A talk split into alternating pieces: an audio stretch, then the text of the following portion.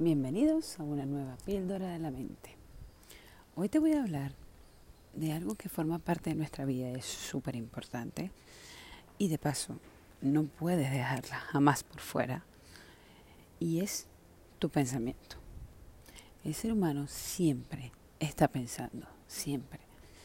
Incluso cuando hace meditación que le dicen deja tu mente en blanco, siempre lo está haciendo. Entonces, ¿cómo funciona y cómo trabajamos el pensamiento? Desde varios puntos de vista, desde la imaginación, la memoria, la intuición, el razonamiento, la percepción. Muchas veces la gente te comenta, es que no paro de pensar. Y por otro lado oyes frases como, ese muchacho no piensa. ¿Cuál crees de las dos que tiene razón? Pues ya te contaré, las dos. Es verdad que no paramos de pensar. Siempre estamos pensando. Lo que pasa es que tenemos que aprender a razonar. Y eso muy pocas personas lo hacen. Eso es lo que tiene que ver con la otra persona que dice, ese muchacho no piensa. Fíjate bien, nosotros tenemos que aprender a usar las facultades de nuestra mente, de nuestro pensamiento, para transformar nuestra realidad. Y es que, nos fijemos o no, todo lo que está a nuestro alrededor antes ha sido creado en la mente. El iPod, los ordenadores, los coches, los edificios. Si te das cuenta, todo ha tenido que ser diseñado previamente y luego ejecutado. Si observas los deportistas, trabajan muchísimo la visualización de sus carreras, se preparan mentalmente. Y así todas las actividades de éxito de nuestro alrededor tienen involucrada el buen uso de su mente, el buen uso de la imaginación, el emplear la memoria para recordar qué salió bien y continuar haciéndolo qué salió mal y cambiarlo. Pero no para machacarse y decir, fíjate, siempre te sale mal, ¿cómo fracasas? No. utilizan también su intuición para aprender a percibir elementos de su entorno que de normal ignoran. Oír esa voz escondida, ese sexto sentido, la voz de Dios, que le ilumina, que le impulsa a hacer otras cosas que de normal no haría. Esas personas de éxito aprenden a percibir su entorno, a utilizar el poder de la percepción de una manera completamente distinta. Y es que siempre estamos percibiendo imágenes, sonidos, olores, el tacto. Pero si no educamos nuestra percepción, esta estaría captando de alrededor solo lo negativo. ¿Qué vamos a hacer? Vamos a aprender a utilizar los poderes de nuestro pensamiento.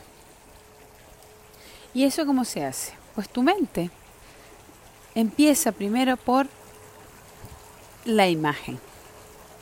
Entonces lo primero que tienes que hacer para cambiar tu mente es imaginar lo que deseas en tu vida. Eso es lo primero de todo, irte más allá, salirte de ti mismo. Esa es una de las grandes diferencias que tenemos nosotros con los animales. La capacidad de abstraernos y separarnos de nuestra realidad para razonar. ¿Qué es razonar? Pensar cómo funcionan las cosas a nuestro alrededor, poder entenderlas, comprenderlas y a la vez poder transformarlas. ¿Y para qué? Siempre la transformación tiene que ir hacia el bien propio y el bien común. Muchas personas a nuestro alrededor solo piensan en el bien propio. Y es por eso que viven estancados en ese pensamiento, en eso que le llaman pensamiento. Pero en el fondo están solo sintiendo.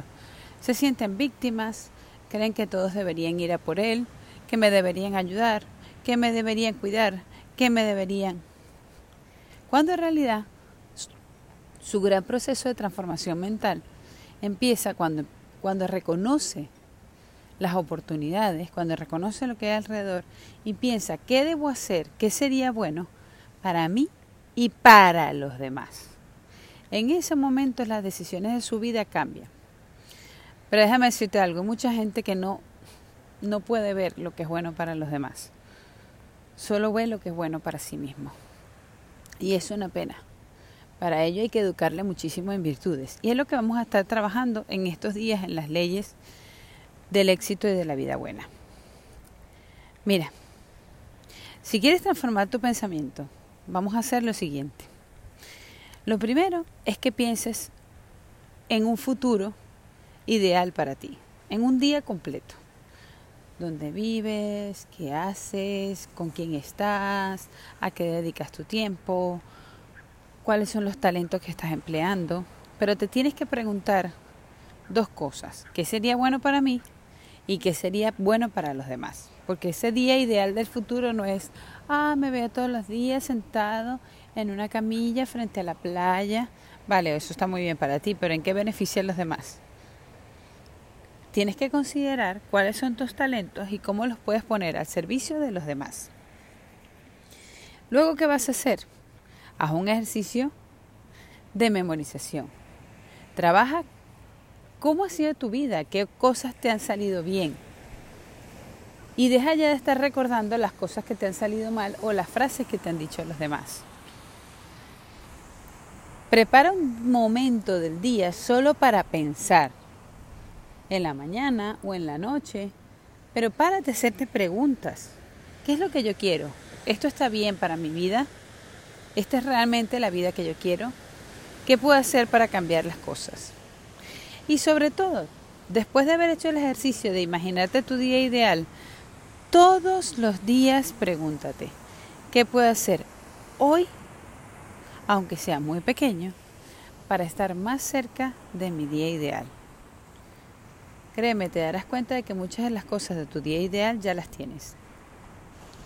Y otras las puedes acercar mucho más rápido de lo que tú crees. Ese es el ejercicio que te dejo el día de hoy. Imagina tu día ideal y además pregúntate cada día qué puedo hacer hoy para acercarme a ese sueño. Gracias por estar aquí. Y el miércoles, este miércoles, una nueva píldora de la mente. Gracias, adiós.